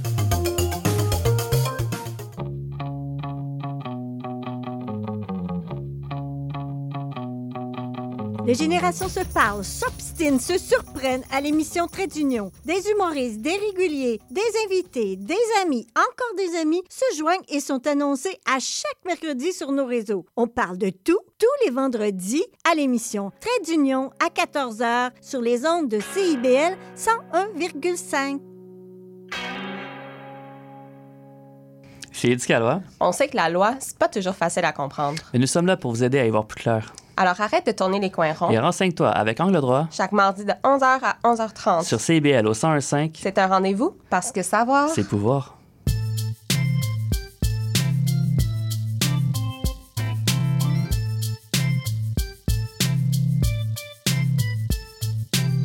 CIBL 101.5 Montréal. CIBL, au cœur de la culture. Elle est avec nous en studio, notre invitée de la semaine, Vanessa Destinée, Jingle. Vanessa Destinée est la nouvelle voix montante dans les médias québécois. Fille d'immigrants haïtiens, elle grandit dans le quartier Villeray, élevée par son père. Dans sa télé, en grandissant, elle, elle, elle voit Jean-François Philippe, Jean-François Lépine, pardon, parler d'actualité internationale ou encore Francine Grimaldi parler de musique du monde. Après son baccalauréat en communication et relations interculturelles, elle fait son entrée pas nécessairement désirée dans le milieu du journalisme. Petit à petit, elle monte les échelons, chronique à la télé ou à la radio et paf, la voici sur plusieurs rés- réseaux et ondes, euh, Cube Radio, Rouge FM, ici Première Art TV, etc. L'année passée, aux côtés de Serge Denoncourt, elle est consultante pour la comédie musicale Hair. Vanessa, c'est aussi, et je la cite, la prêtresse woke, égérie des antifas ou personnalité noire en backup de Fabriceville. Bref, elle ne manque pas d'express- d'expression pour se décrire avec ironie. Récemment nominée pour le Gala de Dynastie dans la catégorie chroniqueuse de l'année, cette femme de tête vocale compte bien faire sa place dans le milieu et vous ne pourrez pas lui dire non. Bienvenue à Sainte-Catherine-Saint-Loup, Wow! Vanessa. Bonjour, bonsoir. Merci pour cette présentation. Je pense que j'ai jamais été aussi bien présentée Oh. dans une émission Oh. de radio. Fait que ça, c'est super flatteur. Je suis comme, ah oui, c'est ça qu'elles vivent, les, les vedettes là, de la télévision québécoise. En là, direct c'est de l'univers, Oui, parce que moi, je suis comme un C-list celebrity. fait que, tu sais, comme être dans la peau d'un A une fois Oui, de temps en temps, c'est bien le fun. Un comme C going on a B ou B+. Oh. J'aurais commencé à D, mettons, Oh, puis tranquillement, là, j'arrive au C. Ouais. voilà. Notre première question, Vanessa, Ouais. un peu inattendue, là, tu t'attends pas à ça. Euh, euh, Sentez-vous libre de la prendre comme vous voulez, pas nécessairement géographiquement, là, je vous le dis. D'où venez-vous, Vanessa Oh my Destinée? God, vraiment? Oui, c'est vraiment. le mois de l'histoire des Noirs, c'est Oh. rough! OK. Euh, ben moi, d'où je viens, ben je viens, je viens de Montréal. Je veux dire, moi, c'est c'est comme ça que je me vois, vraiment comme une Mo- Montréalaise. Montréalaise. Premièrement, euh, québécoise, euh, évidemment, géographiquement parlant. Je pense que je j'accorde pas beaucoup euh, d'importance tant que ça à cette étiquette-là. C'est-à-dire que la plupart du temps, quand les gens me demandent d'où je viens, je ne commence pas à parler de ma famille. Puis là, mes Mhm. parents, ils viennent d'Haïti, puis sont arrivés dans les années 80. Tout ça, je, je ne le dis pas euh, parce que j'ai l'impression que euh, souvent, quand on me pose cette question-là, c'est un peu pour me refuser euh, un sentiment d'appartenance Oui. euh, que moi, j'ai instinctivement envers euh, le lieu où je suis née, c'est-à-dire le Canada, le Ouais. Québec, Montréal, tu sais. Euh, puis de toujours me ramener à, à, à, mon- à l- au- ben, à l'altérité, en fait, de, de me ramener à la figure de l'autre. Euh, moi, je me re- j'ai tendance à me rebeller contre ça. Comme Donc, s'il y aurait euh, toujours un mais. Je viens oui, mais. c'est ça. ouais. Donc, euh, généralement, je vais troller quand je- j'entends cette question-là. Euh, surtout quand c'est une première rencontre. Après, avec les gens, tu sais, moi, ce que je dis souvent, c'est que ça va venir naturellement dans la conversation. Oui. Euh, éventuellement, si- s'il y a de la diversité autour de la table, ben, les expériences de vie de chacun, les expériences de chacun, euh, tout ce bagage-là va, va, va apparaître à un moment donné. Puis, naturellement, je vais faire Ah, mais tu sais, euh, chez nous, on, mange, on mangeait du griot quand j'étais Ouais. jeune, tu sais, parce que tu sais, mes parents sont haïtiens, puis nanana. Ça, ça va venir éventuellement, mais de, de vraiment de le donner comme carte de visite, je trouve que c'est trop, c'est- Ouais. c'est trop exigé Mais des vous le- personnes racisées, alors que moi, quand je rencontre des personnes blanches, je, je leur demande pas de quelle région du Québec leurs grands-parents viennent, euh, dans quelle région de- du Québec ils ont grandi, tu sais, je, je, je m'attarde pas à ça. L'Angleterre, l'Irlande, Ouais, la non, France. c'est ça. C'est toujours un... un de ces pays-là. Ouais. Euh, vous grandissez avec la télé québécoise, on l'a dit tantôt, Francine Grimaldi, Jean-François Lépine un petit peu. Euh, puis vous, ben, vous le disiez en pré-entrevue que Francine Grimaldi vous rappelait ces femmes qui vous entouraient dans Villeray avec des, des boubous, des, vêtements très colorés. Est-ce que vous cherchiez à vous voir dans la télé québécoise? Ah, absolument. Puis il faut, faut dire aussi que moi, pendant très longtemps, en fait, je pensais que Francine Grimaldi était une femme noire. Euh, je pensais qu'elle était guadeloupéenne ou euh, martiniquaise. C'est très, très tard, assez récemment, en fait, que j'ai appris que Francine Grimaldi était une femme euh, blanche euh, dont le père venait de la Corse, euh, qui avait juste une affection toute particulière pour la musique du monde, les autres cultures. Je pense qu'elle elle a débuté ce look-là alors que les conversations sur l'appropriation culturelle n'étaient pas au stade où elles sont aujourd'hui dans la société québécoise, mais il reste que dans le cas de Francine Grimaldi, je pense que c'est toujours parti vraiment d'une appréciation culturelle plutôt que d'une appropriation. Donc oui, forcément, je le sentais cet amour-là et je me projetais beaucoup en elle parce qu'il y avait très très peu de modèles euh, féminins noirs à la télévision québécoise. il y avait quelques hommes, euh, tu sais, Normand Brathwaite, euh, Grégory Charles, euh, mais c'était souvent des hommes qui mettaient de côté leur négritude, c'est-à-dire que ça faisait pas partie de leur identité. On Hmm. sentait un, un- un besoin très, très urgent pour ces, ces personnes-là de s'intégrer euh, et de, de- de s'assimiler à la masse. Puis ça leur appartient parce que ce sont des hommes métissés aussi. Puis on a eu beaucoup eu ce modèle-là au Québec pendant longtemps de personnes noires qui venaient soit de familles métisses, donc il y avait au moins un parent blanc qui, qui facilitait leur entrée dans l'univers médiatique québécois ou qui était encore euh, adopté. Donc ça aussi, c'est un autre modèle qu'on avait beaucoup. Donc tu le voyais, tu sais, comme moi, pour une petite fille qui avait grandi justement dans un milieu multiethnique, je le voyais que ces personnes-là me ressemblaient physiquement, mais qu'elles n'étaient pas nécessairement représentatives de mon expérience Mhm. à titre d'immigrante de deuxième génération, même si évidemment ces personnes-là un bagage qui est très très particulier, celui de l'adoption, celui du, métissage. C'est des enjeux en soi, mais encore une fois, c'est pas représentatif de l'ensemble de l'expérience noire ou de l'ensemble de l'expérience immigrante euh, au Québec. Et au niveau des femmes, ben, c'est ça, il y en avait juste pas. Moi, je me rappelle. Une des femmes immigrantes qu'on avait noire à la télévision, c'était Linda Malo, Oui. dans la série légendaire. Jasmine, Oui. dans les années 90, que mes parents écoutaient régulièrement. Puis ça a été la première femme noire à avoir euh, un, un premier rôle dans une série dramatique à la télévision québécoise. Puis ça a joué, je pense, trois saisons à peu près, Jasmine. Ils ont tiré la plaque dessus, puis après, on n'a plus jamais eu de, séries, personnes noires, vraiment, comme dans le lead. Je pris la nous Et pour que ça revienne. C'est ça, c'est Ouais. c'est comme, c'est un immense. On était tellement rendus loin, c'était dans les années 90. là. je, je pense j'avais genre 5, 6 ans, 7 ans, gros maximum, quand ça jouait. Et euh, c'est comme si on était revenu en arrière. On n'a pas saisi cette opportunité-là pour donner davantage Ouais. de place à la diversité sur la télé québécoise. Donc ça, ça m'a Mhm. ça m'a vraiment... Je me suis cherchée longtemps, ouais. Ouais. Euh, hein? Non, non, non. Vas-y. Ok. Euh, Vanessa, on peut évoluer dans le milieu journali- journalistique et dans le monde. Vous êtes chroniqueuse, ça? Est-ce que une, une, une petite oreille nous dit que vous allez prochainement faire de l'humour? oui. Euh, comment vous sentez? Là, le contexte, là, Rire en scène, c'est un micro-programme de neuf semaines en Ouais. collaboration avec Juste pour rire et la Fondation Dynastie. Qui là, célèbre euh, euh, l'excellence noire oui, au c'est Québec, ça. voilà. Donc là, vous allez sur la scène faire de l'humour ou Ben, c'est comme... euh, En fait, c'est que tranquillement, à force d'accidents de parcours, tu sais, moi, comme je le dis, ben, comme vous l'avez dit dans, dans l'introduction, j'ai jamais nécessairement voulu être journaliste. Moi, je me voyais comme diplomate. J'ai étudié en relations internationales puis en sciences politiques dans cette perspective-là. Euh, je- éventuellement, je suis arrivée en journalisme, mais pendant très, très longtemps, euh, dans mon enfance et mon adolescence, j'ai fait du théâtre. J'ai fait du théâtre de l'âge de 8 ans à 18 ans. Et justement, par même. manque de modèle, euh, c'était Hmm. impossible pour moi, comme immigrante de deuxième génération, de convaincre mon père monoparental qui avait sacrifié toute sa vie pour m'envoyer dans des bonnes écoles, dans des écoles privées, que j'allais opter pour le théâtre en sortant, Ouais. genre, d'André Grasset. Après avoir fait Jean Heard, j'allais aller en théâtre, tu sais, avec, tu sais, puis vivre la, la vie de bohème parce que mon père comptait énormément sur moi pour briser le cycle de la pauvreté. J'ai grandi avec un père qui me martelait que, que quand tu vas être grande, tu vas être quelqu'un demain, tu sais. Euh, puis devant l'absence de modèle, justement, en voyant qu'il y avait très peu de rôles consacrés à la diversité, d'abord pour les hommes noirs et encore plus pour les femmes, parce que les rôles à une certaine époque au Québec, là, je veux dire, on était vraiment comme dans la, la Sainte Trinité là, de la Vierge, la Mère puis la putain un peu. Là. Ouais. donc c'est assez limité. Les archétypes, là. Oui, je Ouais. veux tout le temps la maîtresse de l'un, de l'autre. Puis quand tu es une femme noire puis que tu corresponds pas aux standards de beauté, on est incapable même de te concevoir comme une maîtresse. ça, ça, il reste plus grand rôle. là. C'est ça que je veux dire. Là. Mm-hmm. Fait que c'est des rôles extrêmement stéréotypés. Euh, donc, euh, pour moi, c'était pas, c'était pas une avenue. J'avais peur, en fait, de me retrouver à la rue, carrément, de pas être capable de subvenir à mes besoins. Fait que j'ai opté pour un, un choix euh, plus safe, qui était celui de la diplomatie, ce qui est pas nécessairement plus safe, mais regardez.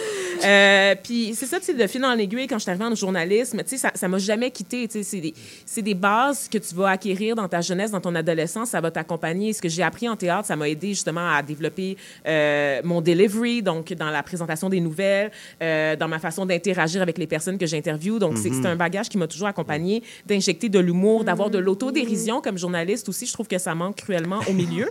Puis c'est ça, de On fil va en y aiguille- revenir. Ah oui, c'est Au ça. milieu. On en parle, inquiétez-vous pas. C'est ça. Et de fil en aiguille, ben, je me suis ramassée justement à écrire euh, quand je, suis- je suis passée de journaliste à chroniqueuse, à pouvoir injecter un peu plus de personnalité dans mes reportages, donc de- d'avoir recours à l'humour. Et éventuellement, ben, je suis arrivée à Radio-Canada. Puis là, tu sais, là, encore une fois, de fil en aiguille, je me ramasse dans l'équipe de la journée est encore jeune. Et je commence à faire Oui. de l'infodivertissement, mais vraiment plus assumé sur Une le sorte ton de théâtre, humoristique. ça là. aussi, là. Il y a- Exactement. tu sais, Donc, d'écrire vraiment des jokes reliés à l'actualité puis de puncher tout le temps. Et vous les Euh, écrivez, ces blagues-là? Oui, c'est vous-même? moi qui les écris, Oh, absolument. bravo. Oui, voilà, c'est ça. excellent. Merci. Votre combat plus, des euh, woke avec Suzy oui, Bouchard. oui, on écrit tout ça nous-mêmes, c'est Bravo. ça. Puis même des fois, Suzy et moi, c'est rare qu'on écrit ensemble. Fait que, tu sais, Ah ça ouais, donne que c'est complémentaire en ondes. Fait que ça, c'est le fun. Oui. Puis ça m'a donné la piqûre, je pense. euh, je pense que je commence tranquillement, mentalement, à avoir fait le tour du journalisme as a whole dans- Mhm. comme métier. Euh, parce que je suis fatiguée. Je suis fatiguée d'être cette personne-là qu'on envoie au front, d'être la, la Ouais. porte-étendard de la diversité. Euh, quand il y a une controverse, j'ai beaucoup été ébranlée par euh, les dernières années, par le mouvement Black Lives Matter avec la mort de Ouais, George Floyd, la saga du mot en haine à l'Université d'Ottawa, euh, On le vous a invité blackface. sur les plateaux Le tout le temps pour Oui, en parler. Puis Oui, fait que tu es toujours dans une posture où est-ce que tu es sur la défensive parce Oui, que t'es en- oui. Mhm. c'est- c'est que les, les- les personnes blanches te donnent pas la parole quand ils veulent juste quand ça va bien. Euh, Tu n'as jamais le droit à cette insouciance-là que- qu'ont les autres invités blancs autour de la table. La première fois où je suis allée à Tout le monde en parle, c'était pour réagir à l'affaire lieutenant euh, Duval à l'Université d'Ottawa. tu Puis c'était extrêmement tendu sur le plateau parce que ben, on venait donner le point de vue des personnes noires sur ce sujet-là, sur le mot en haine. Puis la majorité de la, pro- de la population était braquée contre la communauté, noire, jugeant qu'on était trop sensible. tu sais. Fait que toi, tu viens parler dans ce contexte-là où tu le sais que... avec une brique, on vous attend avec un- une Une brique, brique, un un fanal. fanal, ouais, c'est ça. Puis à un moment donné, je, je- tu sais, je vieillis, puis genre mentalement, j'ai assez donné. Ouais, C'est beaucoup apporté. plus. Ça me Ben tente oui, plus. ça me tente plus. Ça me tente d'avoir du fun. Ça me tente, ça me tente d'être sur un plateau puis d'être invité pour avoir du fun, pour égayer le plateau et non pas pour défendre des causes de justice sociale. Je trouve que, ouais, c'est ça. Mais qu'on égayons, c'est ça. ce plateau. Allons-y. On pourrait y revenir plus tard par rapport au journalisme rapidement, mais égayons ce plateau. La culture populaire, c'est votre affaire. là. On l'annonçait. Ouais. Vous êtes une encyclopédie, Vanessa, de spectacles à mi-temps, du Super Bowl. et l'un des moments qui vous habite, c'est celui de Katy Perry et particulièrement ce moment. Oh mon Dieu. Oui! Attends, attends, attends, ça, je vais pas rapper quand même. Ah, Missy Elliott au Super Bowl. Tu sais, des fois, les, les artistes ils ont des invités.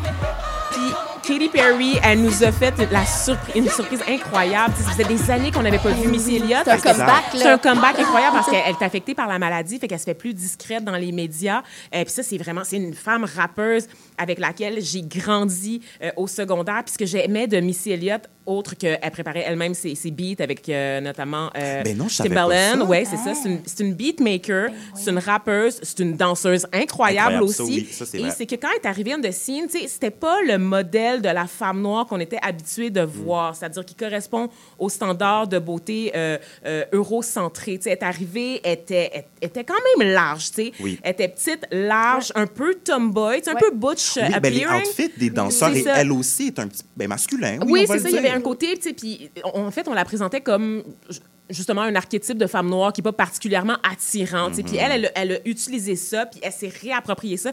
Dans, dans un de ses, ses clips, je pense que c'est Super Duper Fly, on la voit dans un gros sac poubelle. Parce que les gens l'ont tellement traité comme un déchet Wow. qu'elle Oh, wow. assume Wow. tout son vidéoclip, elle est, elle est vêtue d'un sac poubelle, puis elle danse, puis le sac poubelle exagère ses traits parce qu'elle a l'air d'un lutteur sumo dans ce vêtement-là, mais c'est tellement, c'est une façon justement de, de se réapproprier des insultes qui, qui, ont- qui lui ont été lancées au visage. D'aller plus loin, De elle, dire qu'elle est plus forte que ça, Ouais. tu sais. Ouais, ouais. Ah, puis en pré-entrevue aussi, un autre moment qui, euh, qui vous a marqué, on l'écoute.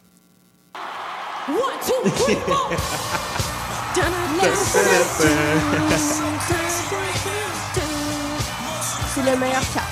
Ah oui, ben, la performance de, de Beyoncé, évidemment, mais Beyoncé est tout le temps parfaite. Est-ce que ce c'est le meilleur catwalk qu'on a eu à jamais au Super Bowl? Je pense qu'au Super Bowl, définitivement. Ouais. C'est certainement pas euh, la vague euh, de chanteurs rock qu'on a eu après le scandale de Janet Jackson et son sein nu. là. Je sais pas si vous vous rappelez Oui, un oui, peu. là. oui. Euh, c'est qu'on a eu des, des performances très, très plates après ce scandale-là, qu'on a beaucoup... euh, dans, dans lequel on a beaucoup slut-shamé hein, euh, Janet Jackson, qui a beaucoup souffert Oui. euh, comme femme Oui. noire Oui, oui. d'avoir eu son euh, exposé de manière très, très brève sur la scène du Super Bowl. En fait, sa carrière comme, a comme été avortée dans, dans sais, Je pense que Janet Jackson, c'est une des plus grandes stars de la pop moderne. Et puis, il y a eu cet incident-là avec Justin Timberlake.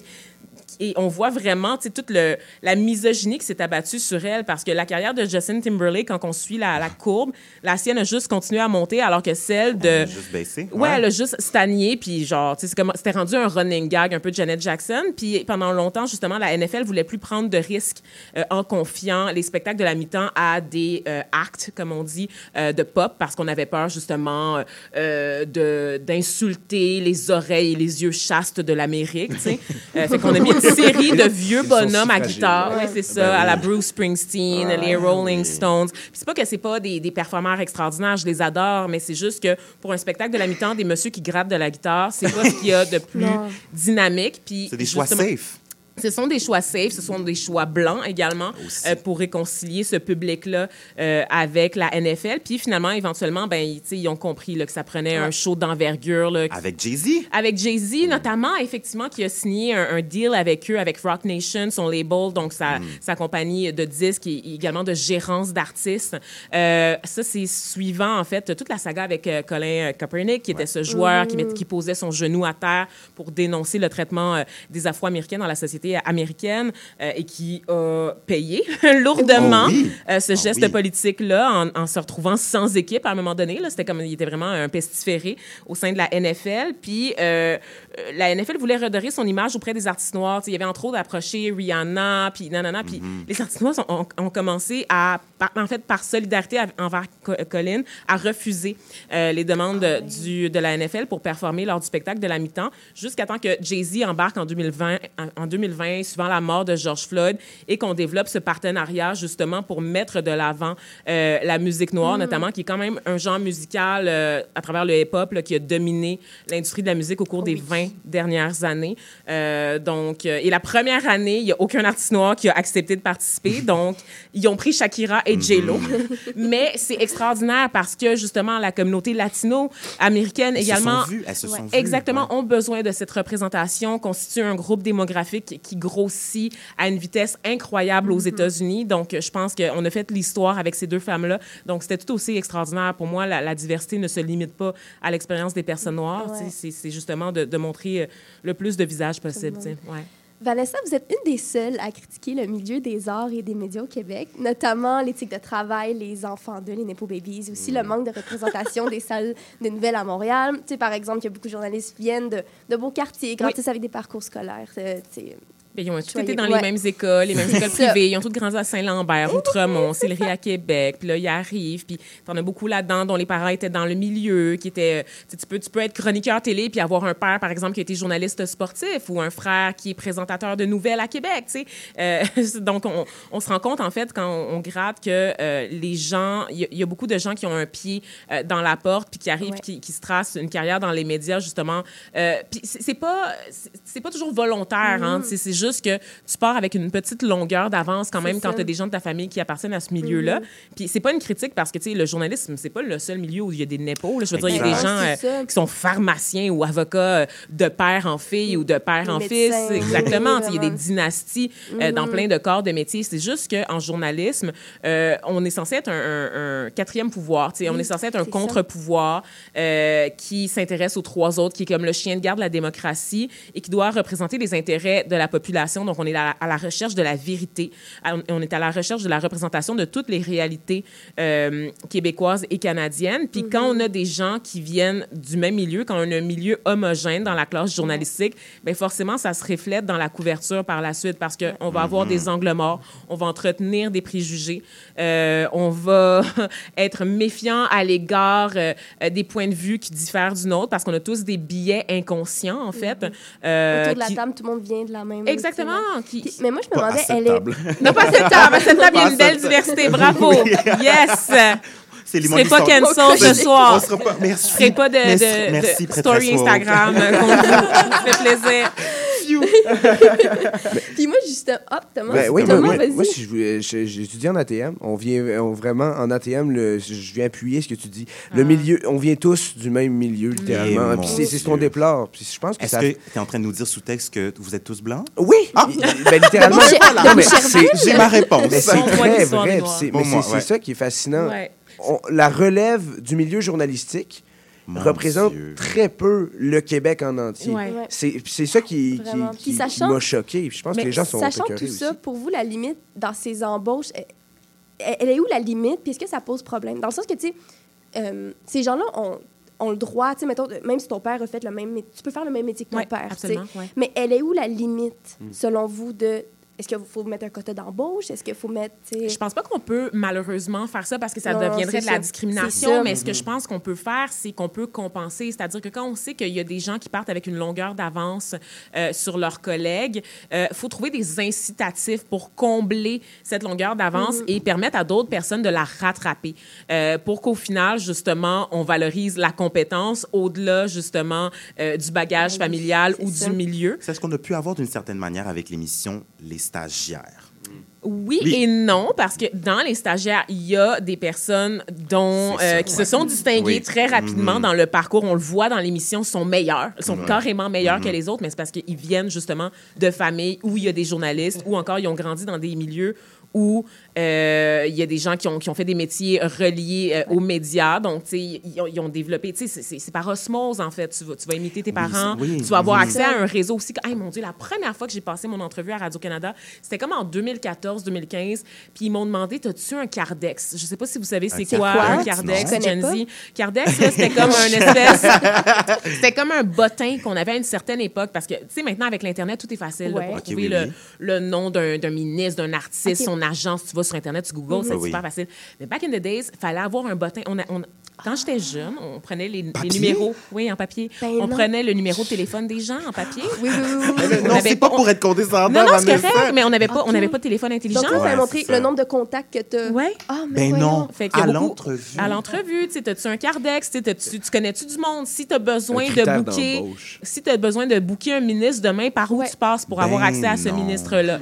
Comment tu on vas avoir ses coordonnées? dans le bec, hein, dans le fond. C'est C'est ça. C'est ça.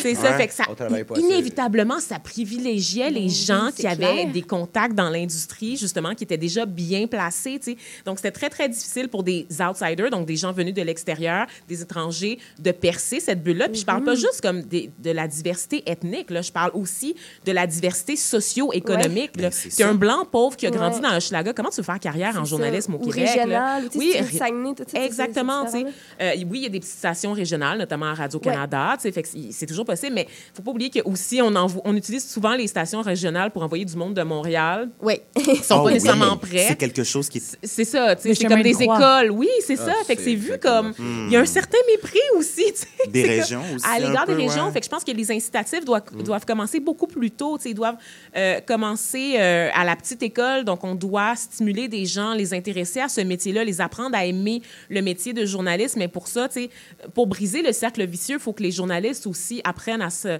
euh, se donnent des outils pour se faire aimer Mm. euh, de- du reste de la population. Donc, il faut revenir, je pense, à une posture d'humilité. Il faut être à l'aise avec les critiques que la population nous adresse.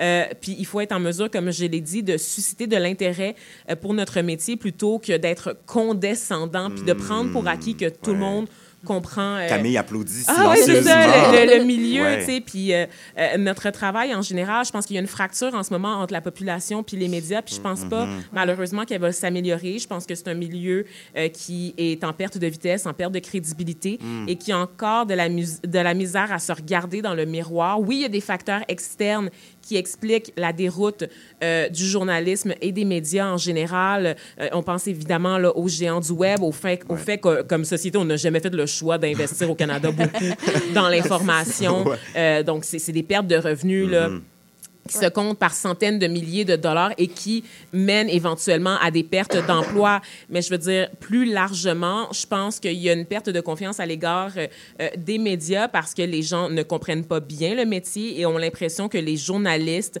ne sont non plus un contre-pouvoir, mais un pouvoir à part entière qui Oui. agit contre les intérêts de la population Mhm. plutôt que de les servir. Vanessa, tout ça, ça tombe pas dans l'oreille d'un sourd. Ah, sûr, non. je suis sûr. Certain. en studio, je vois toutes les têtes Je veux qui... juste me faire haïr davantage de mon milieu, mais c'est pas grave, je m'en vais en humour de toute façon. D'un milieu toxique à un Ah non, autre. c'est ça. Ah, Mais ça on- va, elle s'en va, la Mais en humour, ça peut pogner. C'est ça, euh, c'est fini. ça. là, la madame elle va arrêter de chialer. Là, elle s'en va ailleurs. là. Vanessa, pour terminer cette entrevue, on avait le goût euh, de parler du futur avec vous. Oh. Le quiz de la destinée. C'est un quiz, OK. C'est un quiz, Ah, mais oui, Dieu. tantôt, hors honte, vous avez dit, oh, pas un autre quiz. Mais oui, mais c'est pas, oh c'est pas pour vous piéger. J'ai peur. OK, mais non, oui. c'est un, on joue évidemment sur le double sens. Un quiz sur vous parce que Vanessa, destinée, mais Ouais. un quiz en lien avec le thème du futur parce que la destinée. Oh là là, d'accord. Vous avez 10 secondes pour répondre à la question. Ben oui, on arrive en fin d'émission. On aurait tellement voulu avoir plus de temps que ça. On va vous réinviter. Mais je Environ vraiment- 10 ben secondes, peut-être. Vanessa, croyez-vous au destin? Euh, oui et oui, oui, je pense que oui. Je pense que on a parfois un, un chemin euh, euh, tracé d'avance pour nous, mais après, je pense que c'est possible aussi de déjouer le destin, tu sais, puis de, Mhm. de, de le réécrire là, à notre image. Oh. Un mot avec lequel vous aimeriez, euh, un mot que vous aimeriez garder en tête pendant l'année? Euh, euh, un mot que j'aimerais garder en tête pendant l'année, euh, je pense que self-care. Oh, Euh, oui. Il y a Audre Lorde, qui est une, une grande autrice afro-américaine, qui disait que euh, self-care is a political act. Donc, c'est un acte politique de se reposer, de prendre soin de soi. J'y crois fermement parce que j'ai jamais été aussi fatiguée.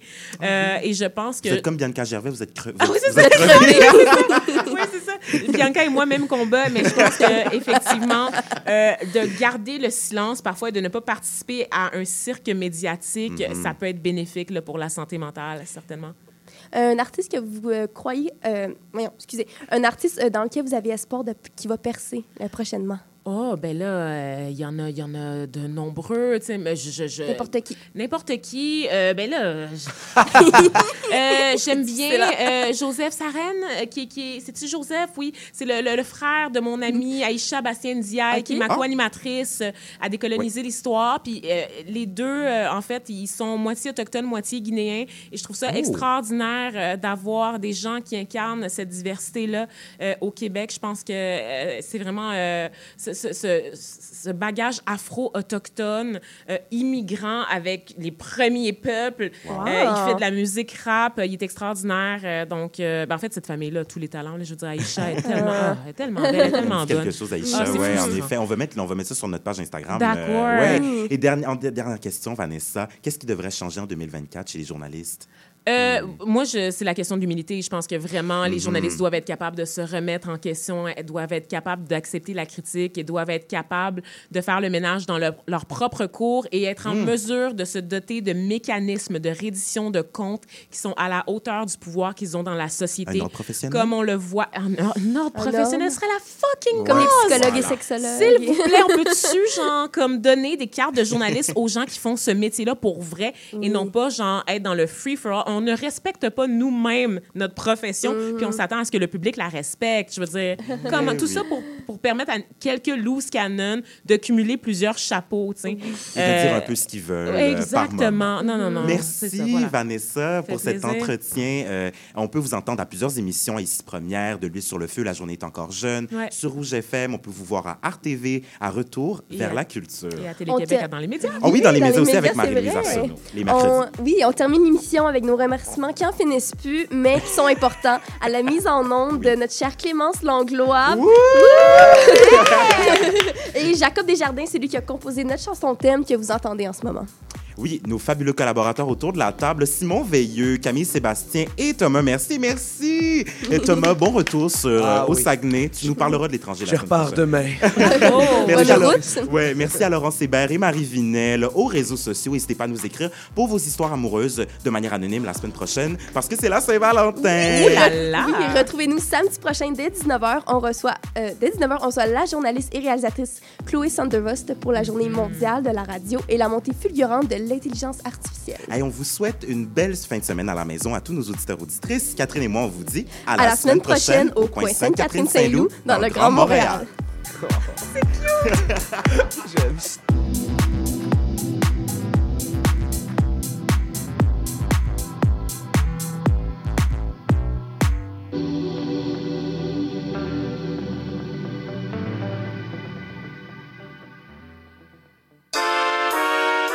cherchez une activité ludique et rassembleuse? Inscrivez le Bingo Radio de CIBL à votre agenda. Chaque semaine, courez la chance de gagner 3500 dollars en prix. Invitez vos amis et jouez avec nous tous les dimanches dès 13h. Pour participer, procurez-vous les cartes de jeu du bingo de CIBL dans un point de vente près de chez vous. Pour trouver des lieux, visitez notre site web au cibl1015.com sous l'onglet Bingo Radio de CIBL. À dimanche prochain et bonne chance! Spraynet et Spandex, tous les hits des années 80. Wow, wow, qu'est-ce que c'est ça? Ben, c'est pour annoncer ton émission. Mais non, je ferai pas jouer des hits. Je vais faire découvrir d'excellentes chansons qui ont pas ou très peu joué à la radio à l'époque. D'ailleurs, tu devrais aimer ça, je pense. OK, reste en ligne pour la chance de gagner un voyage à Vegas avec Kat de tes chums. Eh, bo boy! Spraynet et Spandex les mardis de 16h à 18h et en rediffusion les samedis de 21h à 23h sur CIBL 1015. FM. Le balado Les solutions climatiques de la COP Carbone a pour objectif de lutter contre les changements climatiques, une conversation à la fois. On s'engage à réfléchir, à sensibiliser et à agir ensemble une fois par mois, jeudi 11h.